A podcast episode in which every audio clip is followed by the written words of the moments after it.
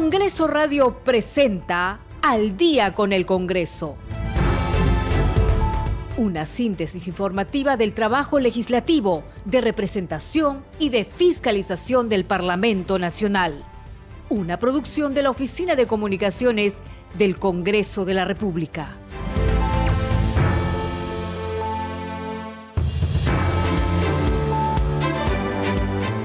7 de la noche con 00 minutos. ¿Cómo están? Bienvenidos al programa Al Día con el Congreso. Les saluda Danitza Palomino y estas son las principales noticias del Parlamento Nacional. La Junta de Portavoces del Congreso aprobó hoy la distribución de las mesas directivas de las 24 comisiones ordinarias, de la Subcomisión de Acusaciones Constitucionales y de la Comisión de Ética Parlamentaria para el periodo anual de sesiones 2023-2024. De igual forma, aprobó por unanimidad el cuadro nominativo de las 24 comisiones ordinarias de la Comisión Permanente para el periodo anual de sesiones 2023-2024 y de la Comisión de Ética Parlamentaria para el periodo 2023-2025. El Pleno del Congreso sesionará este lunes 14 de agosto a las 3 de la tarde con la finalidad de debatir y aprobar el cuadro nominativo de las comisiones ordinarias y de la Comisión Permanente para el periodo anual de sesiones 2023-2024. También se encuentra en la agenda la aprobación del cuadro nominativo de la Comisión de Ética Parlamentaria para el periodo 2023-2025. Previamente se ha citado al Consejo Directivo también para el día lunes 14 de agosto a las 10 de la mañana a fin de que ratifique los acuerdos tomados en la Junta de Portavoces el día de hoy. El presidente del Congreso, Alejandro Soto Reyes, manifestó su consternación por el asesinato de Fernando Villavicencio, candidato presidencial en Ecuador. A través de su cuenta de Twitter, el titular del Parlamento expresó sus condolencias a los familiares y ciudadanos del país vecino. Sostuvo que la delincuencia ha desbordado nuestra sociedad y no podemos permitirlo. Siete de la noche con dos minutos, usted está escuchando al día con el Congreso. Bien, ¿cómo está? ¿Qué tal su día jueves? Esperamos que bien. También le cuento que en el Congreso de la República ha habido mucha actividad y es porque la Junta de Portavoces ha estado decidiendo sobre las mesas directivas, la distribución de las mesas directivas de las 24 comisiones ordinarias de la Subcomisión de Acusaciones Constitucionales y de la Comisión de Ética Parlamentaria. Bueno, en el caso de la Comisión de Ética es 2023-2025. Ya saben que la Comisión de Ética tiene dos años el periodo y los otros tienen solo un año que es 2023-2024. Vamos a hablar un poco sobre las mesas directivas. La nueva distribución de las mesas directivas, ponga atención, se acordó luego de aprobar una reconsideración a la votación de la semana pasada presentada por los congresistas renunciantes a la bancada de Acción Popular. De esta manera, la bancada Fuerza Popular presidirá cinco grupos de trabajo, agraria, constitución, economía, producción y relaciones exteriores. La bancada Perú Libre dirigirá tres comisiones, fiscalización, justicia y vivienda. El grupo parlamentario Alianza para el Progreso presidirá dos comisiones, salud y transportes. Además hará lo propio con la subcomisión de acusaciones constitucionales. La bancada de Cambio Democrático Juntos por el Perú dirigirá dos comisiones, comercio exterior y pueblos andinos.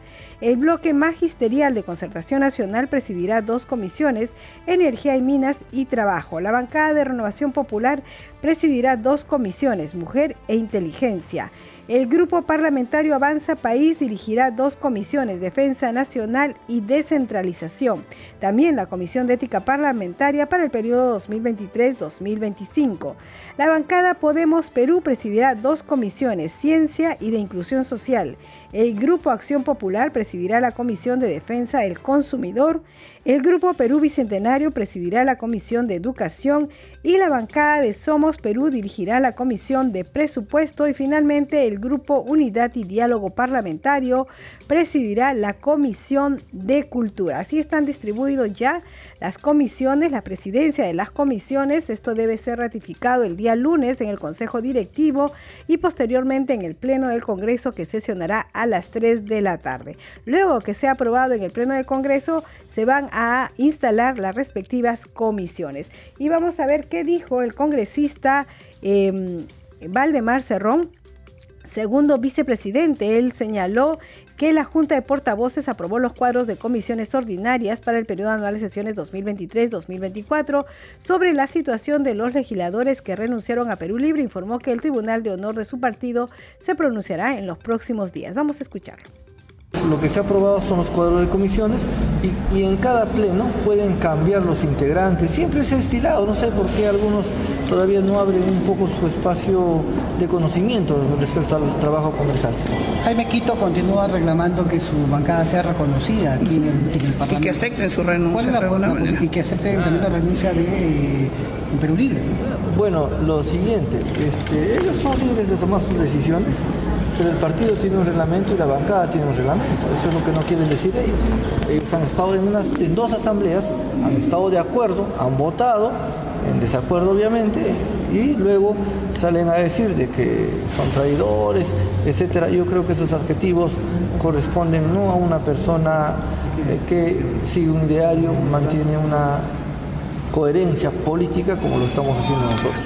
Bueno, son libres de hacer lo que ellos tenga que hacer. ¿no? Ya la población juzga de acuerdo a las acciones. ¿Qué va a pasar entonces, en definitiva, con estos, con estos congresistas renunciando a su bancada? ¿Se les va a aceptar su renuncia o no? ¿Van a seguir como, entre comillas, unos pares aquí sin bancada? que se siente Ellos están, no, en absoluto, no, en absoluto.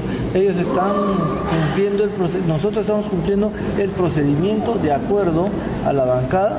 El Tribunal de Honor les, les ha dado la oportunidad para que ellos puedan hacer su descargo y puedan decir públicamente a través de un escrito qué cosa realmente ha sucedido, porque ellos han votado, eh, han, sido parte de una asamblea y eso es lo que le va a decir el partido. Decir, si siendo parte de una asamblea ustedes, habiendo participado, entonces, de acuerdo al, partido de centralismo democrático, se acata lo que dice la mayoría entonces el Tribunal de Honor... ¿En cuánto resuelve? ¿Cuánto demora? ¿Cuál es el plazo del Tribunal? Eso yo lo están viendo el Tribunal de Honor. Es posible que en estos días ya se resuelva la decisión.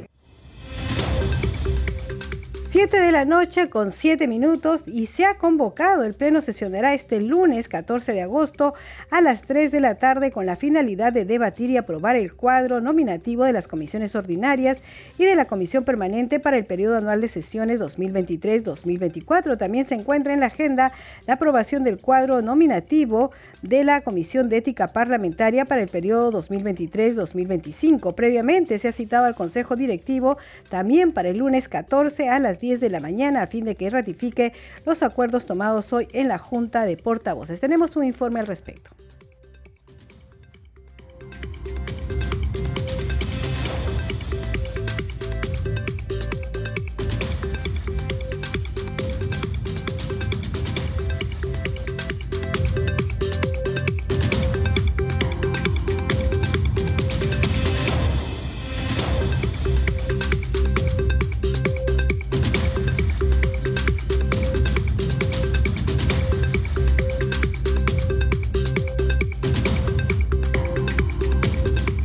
Noche, 7 de la noche con 8 minutos y vamos a dar cuenta de otra noticia.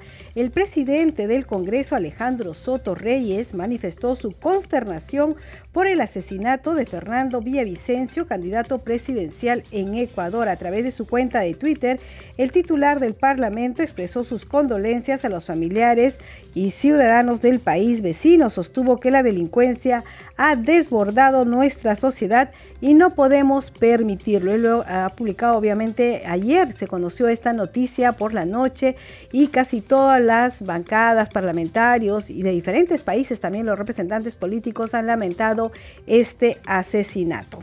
Bien, vamos con otras noticias y vamos con la información eh, de congresista Pasión Dávila como parte de su labor de fiscalización, el congresista Pasión Dávila Atanasio del bloque magisterial eh, de Concertación Nacional ha realizado una visita inopinada a Jaliwarma en Cerro de Pasco. Tenemos un informe al respecto.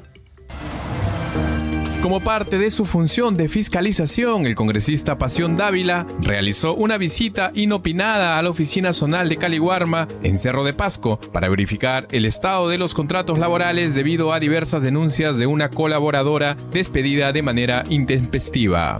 Ha sido despedido una ah, señorita que ya venía trabajando más de cuatro años en el área de mesa de partes y estuvo contratado por tercero, lo cual desnaturaliza el contrato porque esa función es principal que se da en todas las instituciones. Por ello que fue ¿no? Sunafil a constatar y le hemos dejado el encargo a, a, esa institución para que ellos constatan y hagan las acciones administrativas como corresponde. El congresista indicó que para la intervención se convocó a Sunafil, que constató esta irregularidad y que espera que cumplan con su trabajo de acuerdo a su competencia. Hemos hecho algunas uh, verificaciones sobre un contrato que se había penalizado y luego uh, ha quedado en nada. Entonces hemos pedido al responsable de la jefatura de la región de Pasco, de Jalíbaro, para que nos haga el informe detallado.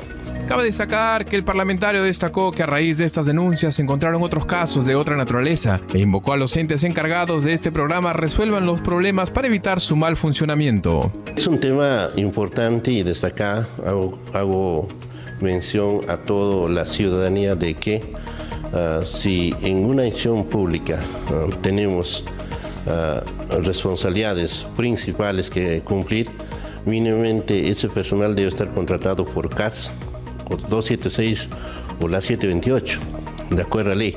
Pero sin embargo estamos haciendo uso y abuso este contrato por terceros. Finalmente se dio cuenta que continuará realizando su labor de fiscalización para evitar el abuso laboral y además otros inconvenientes que desnaturalizan la función pública. 7 de la noche con 12 minutos y el Congreso de la República ha recibido la propuesta de ley que impulsa la creación de la Universidad Nacional de Cutervo de Cajamarca. Vamos con el informe. La creación de la Universidad Nacional de Cutervo, iniciativa impulsada por la Municipalidad Provincial de Cutervo de Cajamarca, fue recepcionada por el Congreso de la República. La propuesta busca crear la universidad como persona jurídica de derecho público interno con autonomía académica, normativa, económica, financiera y administrativa, con sede principal en la ciudad y provincia de Cutervo. En la exposición de motivos se remarca que la carencia de una institución de educación superior de nivel universitario en Cutervo ha limitado las oportunidades para la población local, especialmente para los que viven en áreas rurales. El derecho a la educación en Perú es entendido como un derecho fundamental intrínseco y a la vez un medio indispensable para la plena realización de otros derechos fundamentales, permitiendo al ciudadano participar plenamente en la vida social y política en sus comunidades, se agrega en el proyecto presentado. 7 de la noche con 13 minutos y el vocero de la bancada Podemos Perú, José Luna, informó que en septiembre próximo regresará al país la congresista Digna Calle y que será ella quien explique las razones de su estadía en Estados Unidos. Luna Galvez consideró que debería modificarse el reglamento del Congreso para evitar prolongadas licencias a los parlamentarios. Vamos a escucharlo. La congresista va a estar en septiembre. No, no, pero eh, ¿qué tipo de problemas ha tenido? ¿Por qué está en Estados Unidos? No, Me imagino que usted como líder del partido debe saber, ¿no? No, este, tenemos un nivel, pero el partido es una cuestión política y la vida privada es una cuestión privada. Me dice que es una cuestión privada que Dina misma va a explicar. Ahora, ¿Tema ¿por, de salud? Qué, ¿Por qué en mi tema de septiembre, al ser desestimada ya la licencia justamente de la mesa directiva? O sea, ella ya debería estar incorporándose al Congreso. Escuche, mire, el, Congreso, tiene cientos de temas como este. O sea que en el, lo que pasa es que en el reglamento realmente no hemos desarrollado esa parte. Y por eso es que los congresistas desde el año que yo tengo experiencia en el Congreso, de 85, este, ha ocurrido esto.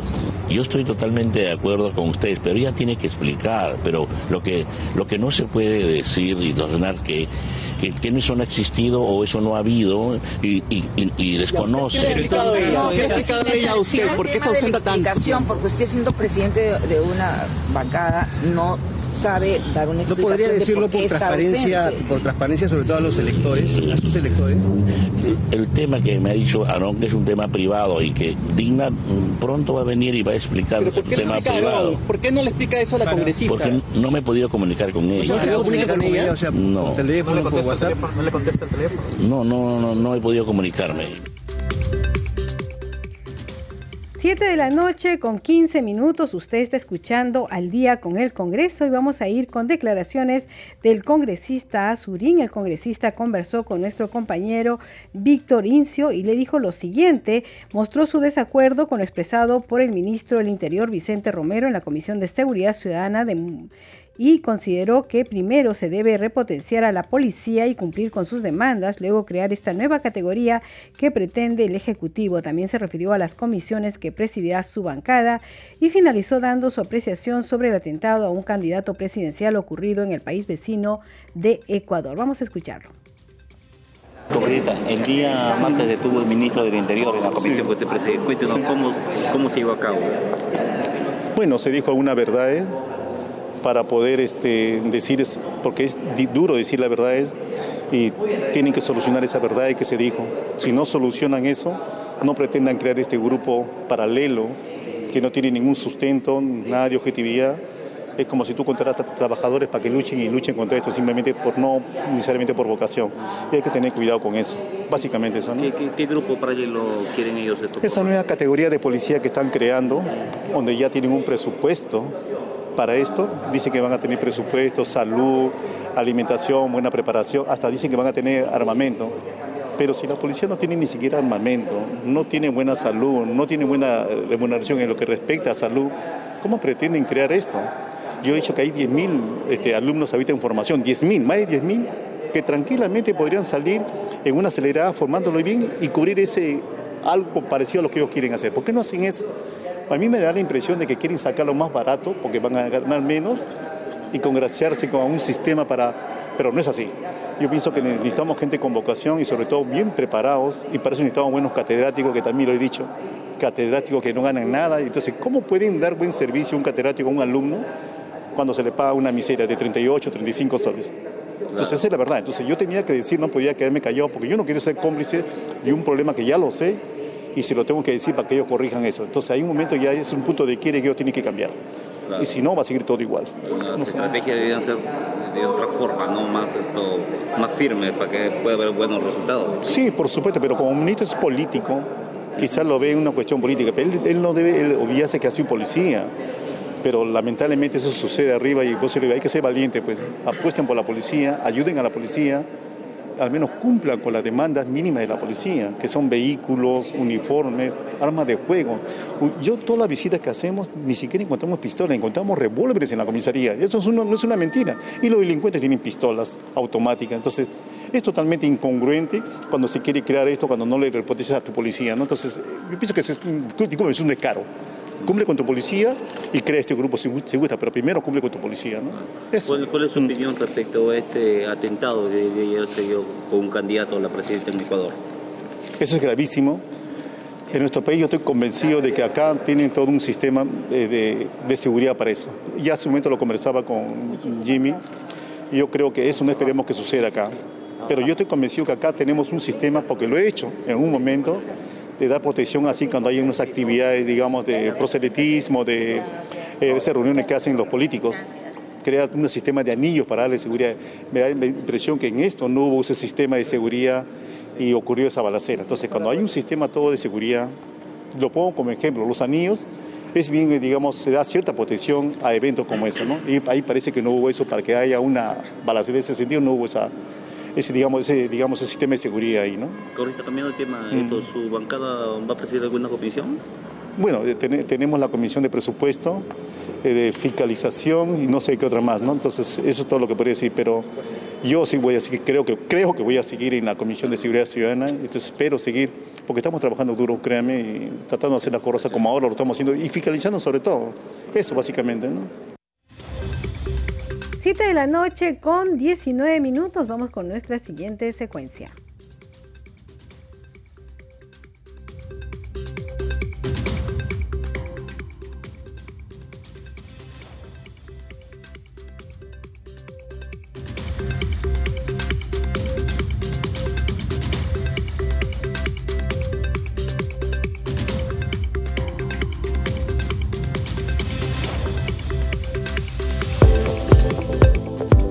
Congreso en redes. A esta hora de la noche tenemos información con nuestra compañera Perla Villanueva. Adelante, Perla. Muchas gracias Danitza, buenas noches para informar que a través de la cuenta oficial del Congreso del Perú en el Twitter se precisa que este lunes 14 de agosto desde las 10 de la mañana sesionará el Consejo Directivo y a las 3 de la tarde el Pleno del Congreso para aprobar el cuadro de comisiones para el periodo anual de sesiones 2023-2024. De otro lado, el congresista Alfredo Azurín Loaiza, presidente de la Comisión de Seguridad Ciudadana del Parlamento, informa que en su visita inopinada a la Escuela de Educación Superior Técnico Profesional de la Policía Policía Nacional de Mujeres en San Bartolo comprobó que gracias a la gestión de su directora, la comandante Shirley Asto Vargas, se han mejorado las condiciones de todos los espacios comunes, así como los dormitorios a favor de las alumnas y del personal. En otros temas, la parlamentaria Milagros Jauregui de Aguayo Danitza informa que ha solicitado al Ministerio de la Mujer y Poblaciones Vulnerables y a la Fiscalía de la Nación un informe detallado sobre las acciones que están llevando a cabo ante el caso donde presuntamente una menor de 4 años de edad es utilizada por su madre para vender droga en Santa Anita. De otro lado, la congresista María Cuña Peralta informa que se reunió con el alcalde del distrito de José Leonardo Ortiz, Elmer Requejo, esto en Chiclayo. Las reuniones nos permitieron, dice la parlamentaria, conocer de manera directa las necesidades, requerimientos y expectativas de la población. Otros temas que también han circulado en las redes sociales hoy, Danitza, son eh, los mensajes de solidaridad con el hermano país del Ecuador. Es el caso del congresista Carlos Enrique Alba Rojas, así como otros parlamentarios de diferentes bancadas quienes han lamentado la tragedia ocurrida en el Ecuador, el atentado contra el candidato presidencial Fernando Villavicencio, quien penosamente perdió la vida. El congresista Carlos Alba Rojas expresa que este acto cobarde no puede permitirse en ninguna parte del mundo. Es por ello que insto, dice, encontrar a los culpables y sean castigados con la máxima sanción correspondiente. Nuestra solidaridad con el hermano país del Ecuador. Lamentamos la tragedia ocurrida en ese país el atentado a la democracia en contra del candidato presidencial Fernando Villavicencio. Y con esto terminamos nuestra secuencia Congreso en redes de esta noche de hoy. Danitza, seguimos contigo en mesa de conducción. Muchas gracias, Perla Nueva y vamos ahora a comentarles cuántos eh, son los integrantes de las distintas bancadas del Congreso de la República. Como usted sabe, ha habido algunas renuncias. Entonces vamos a, informarle. Fuerza Popular tiene 22 congresistas, Perú Libre tiene 12 congresistas, Alianza para el Progreso 11, Cambio Democrático Juntos por el Perú 10, Bloque Magisterial de Concertación Nacional 9, Renovación Popular 9, Avanza País Partido de Integración Social 9, Podemos Perú 9, Acción Popular 7, Perú Bicentenario 5, somos Perú 5, Unidad y Diálogo Parlamentario 5 y no agrupados son 17. Con las renuncias que han habido en, dos bancadas, en la lista, el número de no agrupados ha sumado a 17. Usted sabe que el número mínimo para una bancada son de 5 integrantes. Entonces estos son el número de congresistas. Eh, la bancada que tiene más integrantes es Fuerza Popular con 22 integrantes y, la, empatan eh, con el número mínimo que deben tener las bancadas, que son cinco integrantes, Perú Bicentenario, Somos Perú y Unidad y Diálogo Parlamentario, siendo los no agrupados 17 parlamentarios. Bien, 7 de la noche con 24 minutos antes de irnos a la pausa, vamos con nuestra secuencia en la cual damos a conocer a ustedes cuáles son las leyes que se generan en el Congreso de la República. Esto en nuestra secuencia Leyes para ti. Ahora Pedro trabaja más tranquilo desde que lo protege la ley del teletrabajo. Si trabajas de manera remota, tienes derecho a laborar 48 horas semanales y a contar con un horario flexible. No se te puede exigir funciones adicionales a menos que esté en tu contrato. Además, la empresa que te contrate debe compensarte por el gasto extra en tu recibo de luz e internet. El Congreso de la República aprobó esta ley con el objetivo de lograr una conciliación entre tu vida personal, familiar y laboral. El Congreso hace leyes para ti. 7 de la noche con 25 minutos hacemos una pausa y regresamos con más información aquí en Al día con el Congreso.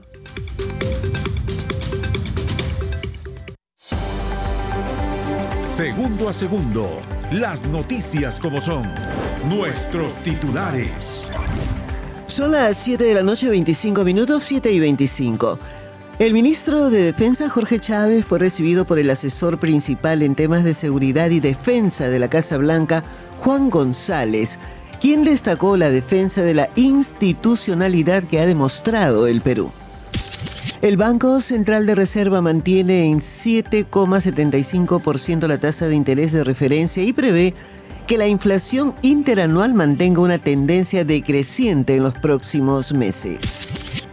El Servicio Nacional Forestal y de Fauna Silvestre inició los estudios biológicos del bosque del Pichu Pichu con el objetivo de postular este ecosistema forestal a la lista sectorial de ecosistemas frágiles del país.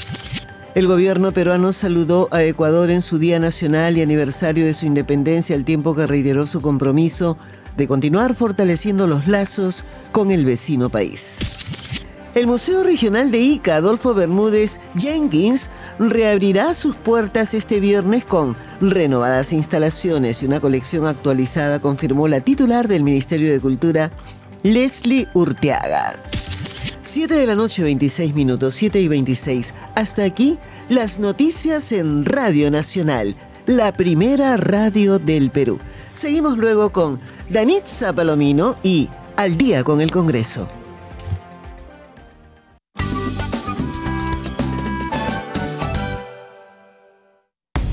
La cultura, la identidad y el aporte de la afrodescendencia en el Perú y el mundo están en Afro Raíces. Orgulloso de ser negro. Mi padre es de Guinea Ecuatorial. Victoria Santa Cruz, mi tía abuela. Sabemos cuánto llevamos en la sangre, cuánta cultura. Afro Raíces, ahora en un nuevo horario, sábados a las 10 de la mañana por Radio Nacional. Radio Nacional.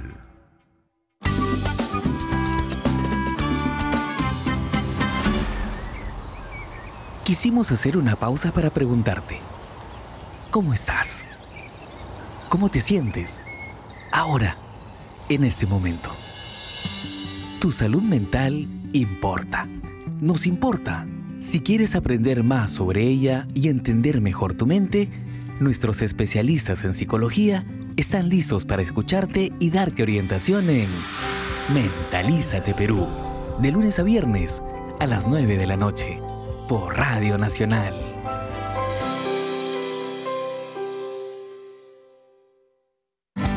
En Trujillo, capital de la marinera, escucha Nacional 89.7 FM. No es un día cualquiera. Un 10 de agosto como hoy, nacieron Blanca Varela, Mariano Melgar y Lorenzo Humberto Sotomayor. Estos tres peruanos brillantes, la magnífica poetisa, el romántico revolucionario y el cultor del criollismo, nos regalaron creaciones únicas que hoy nos enorgullecen y son parte de la identidad peruana.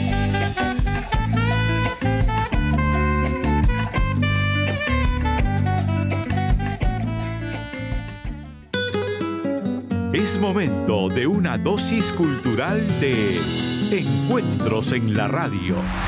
El maestro Roberto Arguedas nos cuenta la historia detrás de su canción Zapatitos. Es una canción que le hice a la hija de Miguel Bayumbrosio, nació esta niña, ahora ya debe tener 18 años creo. Y me pidió que le hiciera una canción y se la hice en ese momento con, con él estando ahí, tocaba el cajón en una canción que es este, contra el racismo. Con cualquier zapato, niña, nos vamos a zapatear. Con el negro, con el blanco, con el rosa o el azul. ¿Quieres conocer más del arte, la música y la cultura viva del Perú? Entonces, únete a las veladas culturales de Encuentros en la Radio con Celeste Acosta. De lunes a viernes a las 8 de la noche por Radio Nacional.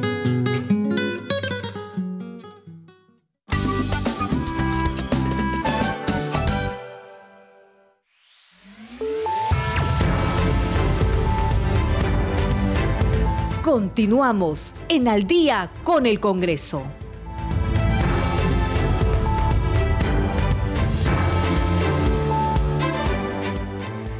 7 de la noche con 30 minutos. Bienvenidos a la segunda media hora del programa Al Día con el Congreso. Los estamos acompañando aquí en Radio Nacional. Rafael Cifuentes en los controles, Alberto Casas en la transmisión streaming por YouTube y Danitza Palomino en la conducción. Vamos con los titulares. La Junta de Portavoces del Congreso aprobó hoy la distribución de las mesas directivas de las 24 comisiones ordinarias de la Subcomisión de Acusaciones Constitucionales y de la Comisión de Ética Parlamentaria. De igual forma, aprobó por unanimidad el cuadro nominativo de las 24 comisiones ordinarias de la Comisión Permanente para el periodo anual de sesiones 2023-2024 y de la Comisión de Ética Parlamentaria para el periodo 2023-2025. El Pleno del Congreso sesionará este lunes 14 de agosto a las 3 de la tarde con la finalidad de debatir y aprobar el cuadro nominativo de las comisiones ordinarias y de la comisión permanente para el periodo anual de sesiones 2023-2024. También se encuentra en la agenda la aprobación del cuadro nominativo de la Comisión de Ética Parlamentaria para el periodo 2023-2025. Previamente se ha citado al Consejo Directivo también para el día lunes 14 de agosto a las 10 de la mañana a fin de que ratifique los acuerdos tomados en la Junta de Portavoces. El presidente del Congreso, Alejandro Soto Reyes, manifestó su consternación por el asesinato de Fernando Villavicencio, candidato presidencial en Ecuador. A través de su cuenta de Twitter, el titular del Parlamento expresó sus condolencias a los familiares y ciudadanos del país vecino. Sostuvo que la delincuencia ha desbordado nuestra sociedad y no podemos permitirlo. 7 de la noche con 32 minutos, usted está escuchando al día con el Congreso. Bien, vamos a ir, vamos a informarles quiénes son los voceros de las, de las bancadas.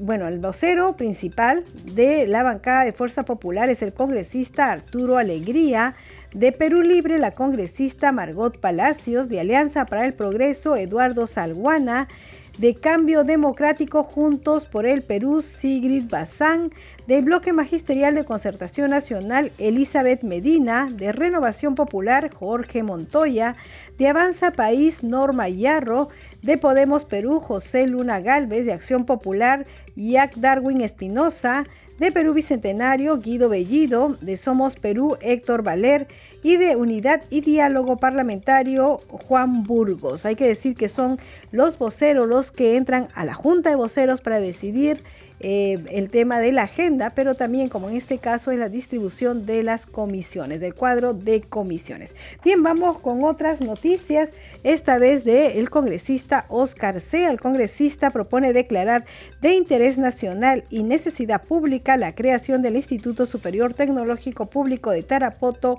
en Huancané, en la región Puno. Vamos a escuchar el informe declarar de interés nacional y necesidad pública la creación del Instituto de Educación Superior Tecnológico Público de Taraco en el distrito del mismo nombre, provincia de Huancané de la región Puno, es el objeto del proyecto de ley 5669 presentado por el congresista Oscar Sea Choquechambi. Su finalidad es exhortar al Poder Ejecutivo, a través del Ministerio de Educación, a priorizar la creación del Instituto de Educación Superior Tecnológico Público de Taraco, que coadyuve a formar personas en los espacios técnico-productivos y brindar una oferta formativa de calidad que contribuya al desarrollo sostenible de la región Puno y del país. Con tal motivo, se encargará al Ministerio de Educación en coordinación con el Gobierno Regional de Puno, la Municipalidad Provincial de Huancané y Distrital de Taraco realizar las acciones necesarias para la creación, implementación y funcionamiento del Instituto de Educación Superior Tecnológico Público de Taraco.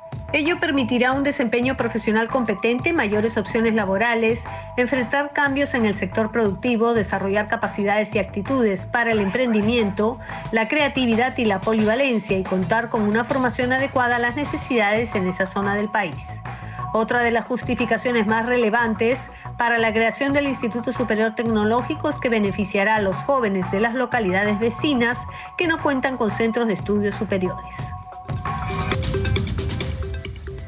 7 de la noche con 35 minutos a fin de fortalecer las habilidades de liderazgo, los parlamentarios andinos de Perú y Ecuador destacan el segundo encuentro de jóvenes de integración, participación juvenil para la gobernanza y la democracia en la región andina que se viene desarrollando en nuestro país. Vamos con el informe con el objetivo de fortalecer los lazos de integración entre los países de la región andina, jóvenes de los cinco países de Colombia, Ecuador, Bolivia, Chile y Perú recibieron capacitación para prepararlos en su futuro político. Fue durante el segundo encuentro de jóvenes líderes por la integración, participación juvenil para la gobernanza y la democracia en la región andina. El parlamentario andino Fernando Arce Alvarado destacó el desarrollo de este segundo encuentro regional como un espacio de discusión entre jóvenes lideresas y líderes de los países andinos en torno a temas críticos para la región. Contentos de tener acá nuestra presidenta del Parlamento Andino, Cristina Reyes, hermana ecuatoriana,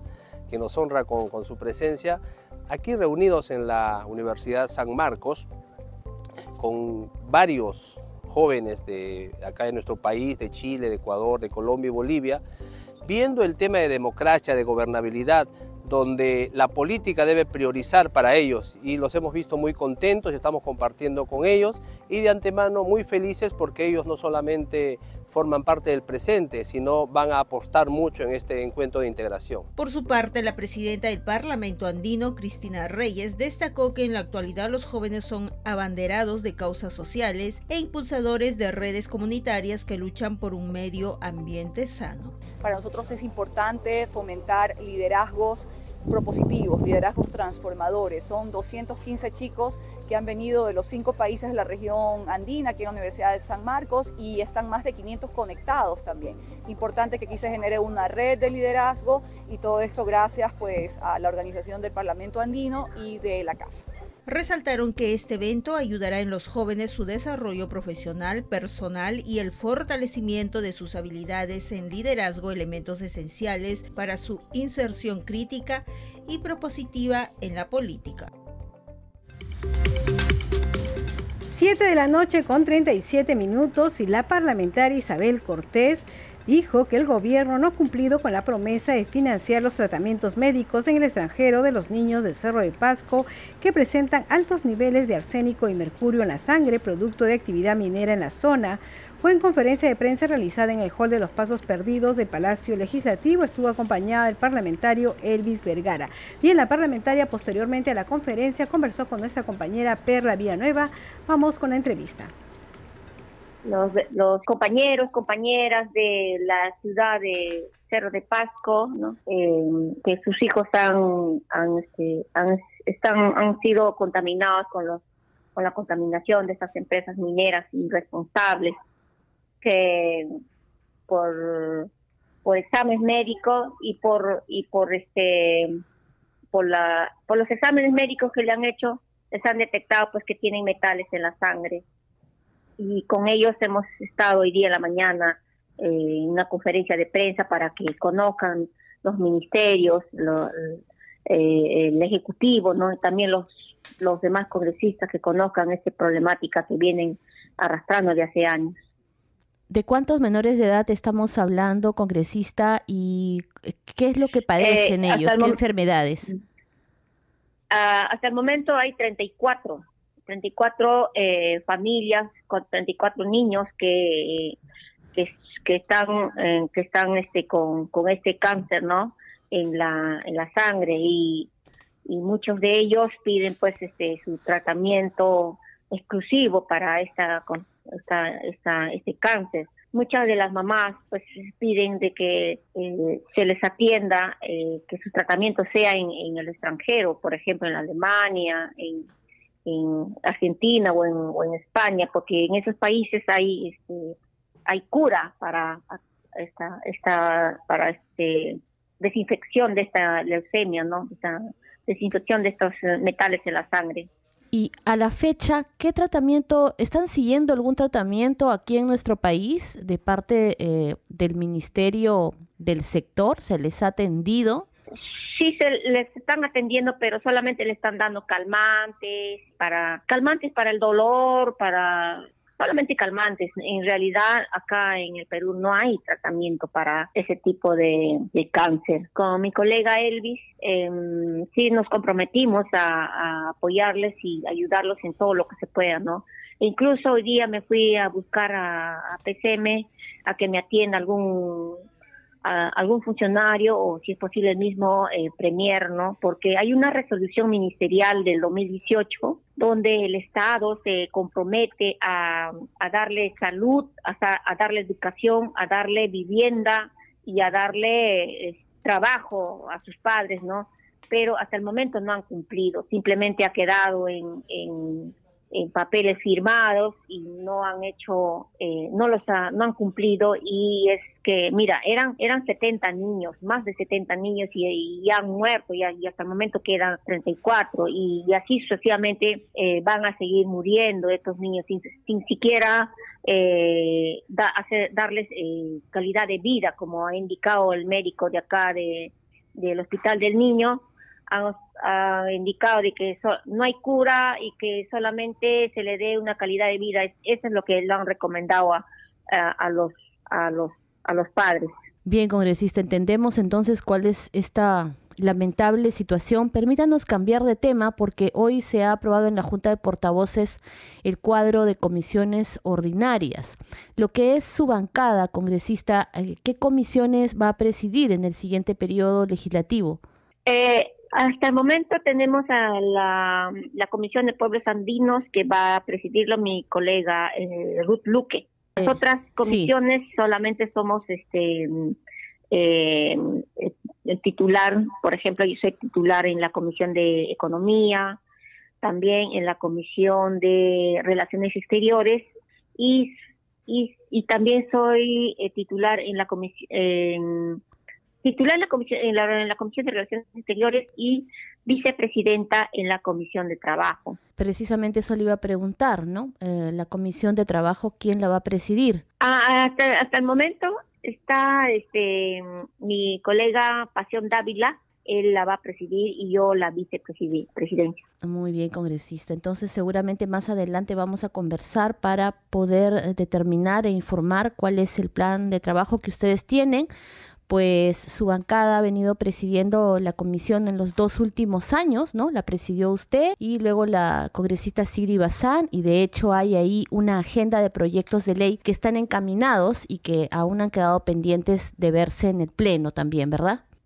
Así es, eh, así es, hay muchos, por ejemplo, yo tengo 36 proyectos de ley, ya como 26 son, ya están con dictámenes a la espera de estar en, de, que sean debatidos, eh, agendados y debatidos en el pleno, pero tengo como ocho, ahora que he elaborado dos, dos, tres proyectos más, tengo algo de 12 proyectos que, que están pues ahí también a la espera a que sean agendados en la comisión de trabajo y pueda aprobarse, ¿no? Y estamos todo ya, eh, ya tenemos todo un, plan de trabajo, eh, un plan de trabajo en equipo, ¿no?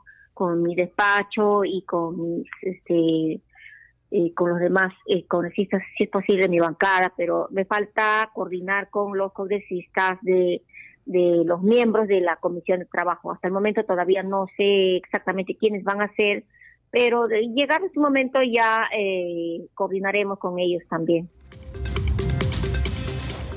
7 de la noche con 44 minutos. Y hay que decir que en la cuenta oficial del Congreso de la República se informa lo siguiente, continúan las remodelaciones en el canal del Congreso con el fin de mejorar la calidad audiovisual del contenido informativo parlamentario que llega a todas las regiones del Perú. Todo el proceso cumple con las cláusulas anticorrupción y la firma de actas correspondientes y se publican algunas fotos justamente de la remodelación del canal del Congreso.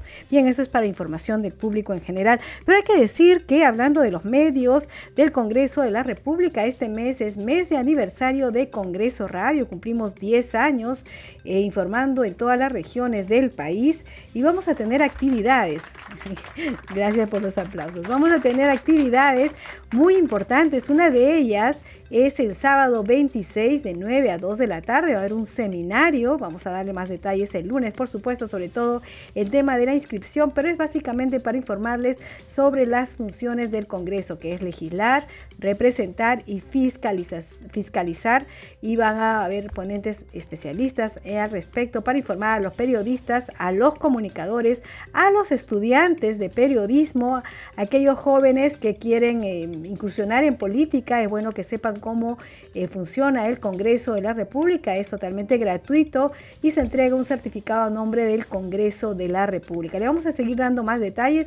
Le pedimos que visiten las redes sociales de Radio Congreso, de Congreso Radio que son las siguientes, Twitter arroba radio guion bajo congreso y Facebook radio congreso punto Perú. Aquí vamos a poner toda la información para que usted pueda inscribirse con tiempo. Y hay que decir que ya en las redes sociales se está utilizando el hashtag consenso por el Perú, que es este hashtag de esta gestión que preside el congresista Alejandro Soto. 7 de la noche con 46 minutos y vamos con más información. La congresista Nelsie Heidegger presentó un proyecto de ley que busca establecer competencias a los juzgados especializados para que atiendan con celeridad y oportunidad los casos de violencia contra las mujeres y los integrantes del grupo familiar. Vamos con el informe.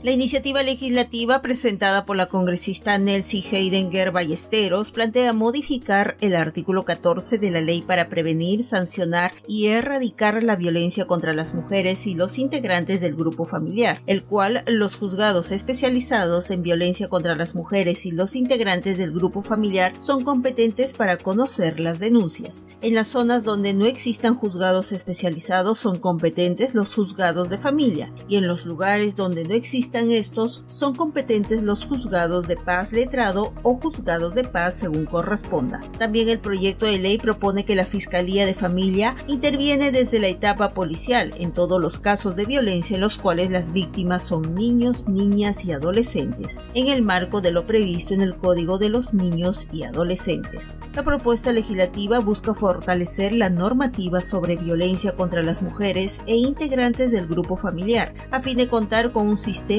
que logre disminuir las grandes brechas de vulnerabilidad que afecta a este sector de la población, tomando en consideración la recomendación emitida por la Defensoría del Pueblo.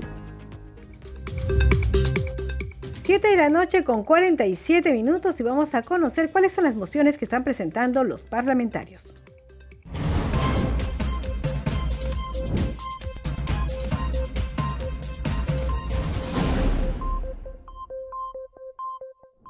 La congresista Lady Camones Sorianos de Alianza para el Progreso expresó su más cálido saludo y felicitación a los ciudadanos de la ciudad de Arequipa al celebrarse el día 15 de agosto del presente el 483 aniversario de su fundación. Su saludo, reconocimiento y felicitación al Distrito de Castilla, provincia y departamento de Piura, al conmemorar este 13 de agosto el 103 aniversario de la reivindicación política del distrito, realizó el congresista Miguel Sixia Vázquez de Renovación Popular. La congresista Norma Yarro Lumbreras de Avanza País expresó un cordial y fraternal saludo a todos los vecinos del distrito de Pueblo Libre, Lima, que este 14 de agosto celebran 466 años de fundación.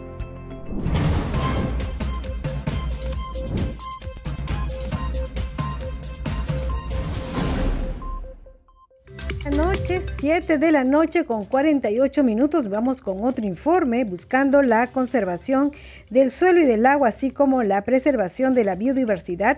El congresista del bloque magisterial de Concertación Nacional, Paul Gutiérrez, presentó el proyecto de ley que declara de interés nacional y necesidad pública la creación de la zona de agrodiversidad de la microcuenca de Lambrama en la región Apurímac. Vamos a escucharlo. Para asegurar la sostenibilidad, biodiversidad y el patrimonio cultural de la región Apurímac, el congresista Paul Gutiérrez Ticona presentó el proyecto de ley que declara de interés nacional y necesidad pública la creación de la zona agrobiodiversidad de la microcuenca de Lambrama en el distrito de Lambrama, en la provincia de Abancay. La iniciativa legislativa tiene como objetivo promover el desarrollo sostenible de la zona y mejorar la calidad de vida de la población local, impulsando las prácticas agrícolas ancestrales. 7 de la noche con 49 minutos y a esta hora vamos a conocer las actividades programadas para mañana en el Congreso de la República. La información la trae nuestro compañero Josman Valverde. Adelante, Josman. Hola Danitza, buenas noches. Así es, vamos a conocer al detalle en estos momentos las eh, actividades previstas ya en la agenda para mañana viernes 11 de agosto aquí en el Congreso de la República y también eh, en otras em, regiones porque, por ejemplo, a las 8 de la mañana hay sesión de la Comisión Especial Pro Inversión que va a desarrollar visitas de trabajo y audiencias en la región La Libertad. Esto va a ser desde las 8 de la mañana eh, hay ya un eh, equipo de comunicaciones del Congreso desplegado en la zona a fin de traernos todos los detalles también de eh, esta comisión especial pro inversión y todas las actividades que va a desarrollar en esa zona del norte del país. A las 9, la Comisión Especial Multipartidaria de Protección a la Infancia en el contexto de la emergencia sanitaria va a desarrollar un evento relacionado a los proyectos y presupuesto para el desarrollo integral de la niñez y de la adolescencia y un acto protocolar de suscripción de la Agenda para Gobiernos Regionales y Locales en materia de derechos de niños, niñas y adolescentes. Esto va a ser en el hemiciclo Raúl Porras, eh, del Congreso de la República. A las 11 hay un evento que es la presentación del libro Doble Porción de Amor, Recursos para un líder, emprendedor, educador y mentor de vida. Lo está organizando la congresista Marlene Portero. A las 2 de la tarde, un foro sobre crisis migratoria y alternativas de solución que está a cargo del parlamentario andino Gustavo Pacheco y va a ser también en el hemiciclo Raúl Porras Barrenechea. En horas de la tarde también tendremos otras actividades como es, por ejemplo, Danitza, un evento eh, que está impulsando el despacho del congresista Pasión Dávila. Es una conferencia científica cultural semiótica de la pileta del Inca de Huarautambo, Pasco. Esto va a ser en el auditorio José Faustino Sánchez Carrión. A esa misma hora, 2 de la tarde, una reunión de trabajo de formulación del presupuesto verde 2024 que está convocando el congresista Carlos Ceballos. A las 3 de la tarde hay una mesa de trabajo sobre medidas compensatorias ante la desigualdad y discriminación que sufren los deportistas con discapacidad. Esto lo está desarrollando el congresista eh, Roberto Camiche y a las 3 de la tarde concluyen las actividades con una sesión extraordinaria de la Comisión Especial Revisora del Código de Ejecución Penal eh, que básicamente va a evaluar la situación y la problemática del Centro Penitenciario del Callao. La Comisión Especial Revisora del Código Penal de Ejecución Penal es la que organiza esto y va a ser en la región Callao, en el establecimiento penitenciario eh, de eh, esa provincia constitucional. Son las actividades de Anitza que mañana, viernes 11 de agosto, se van a desarrollar como parte de la agenda de los parlamentarios en el Congreso de la República. Regresamos contigo, estudios. Adelante, buenas noches. Muchas gracias, Josman Valverde. 7 de la noche con 53 minutos. Vamos con los titulares. La Junta de Portavoces del Congreso aprobó hoy la distribución de las mesas directivas de las 24 comisiones ordinarias, de la Subcomisión de Acusaciones Constitucionales y de la Comisión de Ética Parlamentaria. De igual forma, aprobó por unanimidad el cuadro nominativo de las 24 comisiones ordinarias de la Comisión Permanente para el periodo anual de sesiones 2023-2024 y de la Comisión de Ética Parlamentaria para el periodo 2023-2025. El Pleno del Congreso sesionará este lunes 14 de agosto a las 3 de la tarde con la finalidad de debatir y aprobar el cuadro nominativo de las comisiones ordinarias y de la Comisión Permanente para el periodo anual de sesiones 2023-2024. También se encuentra en la agenda la aprobación del cuadro nominativo de la Comisión de Ética Parlamentaria para el periodo 2023-2025. Previamente se ha citado al Consejo Directivo también para el lunes 14 de agosto a las 10 de la mañana a fin de que ratifique los acuerdos tomados en la Junta de Portavoces el día de hoy. El presidente del Congreso, Alejandro Soto Reyes, manifestó su consternación por el asesinato de Fernando Villavicencio, candidato presidencial de Ecuador. A través de su cuenta de Twitter, el titular del Parlamento expresó sus condolencias a los familiares y ciudadanos del país vecino, sostuvo que la delincuencia ha desbordado nuestra sociedad y no podemos permitirlo. 7 de la noche con 55 minutos. Hasta aquí el programa Al día con el Congreso. Como siempre, le agradecemos por estar en sintonía. Agradecemos a nombre de todo el equipo de Congreso Radio. Aquí en Nacional los hemos acompañado Rafael Cifuentes en los controles, Alberto Casas en la transmisión streaming por YouTube y Denitza Palomino en la conducción y en la unidad móvil Ricardo González. Nosotros nos despedimos hasta mañana a las 7 de la noche que regresamos con toda la información del Parlamento Nacional. Que tengan ustedes muy buenas noches.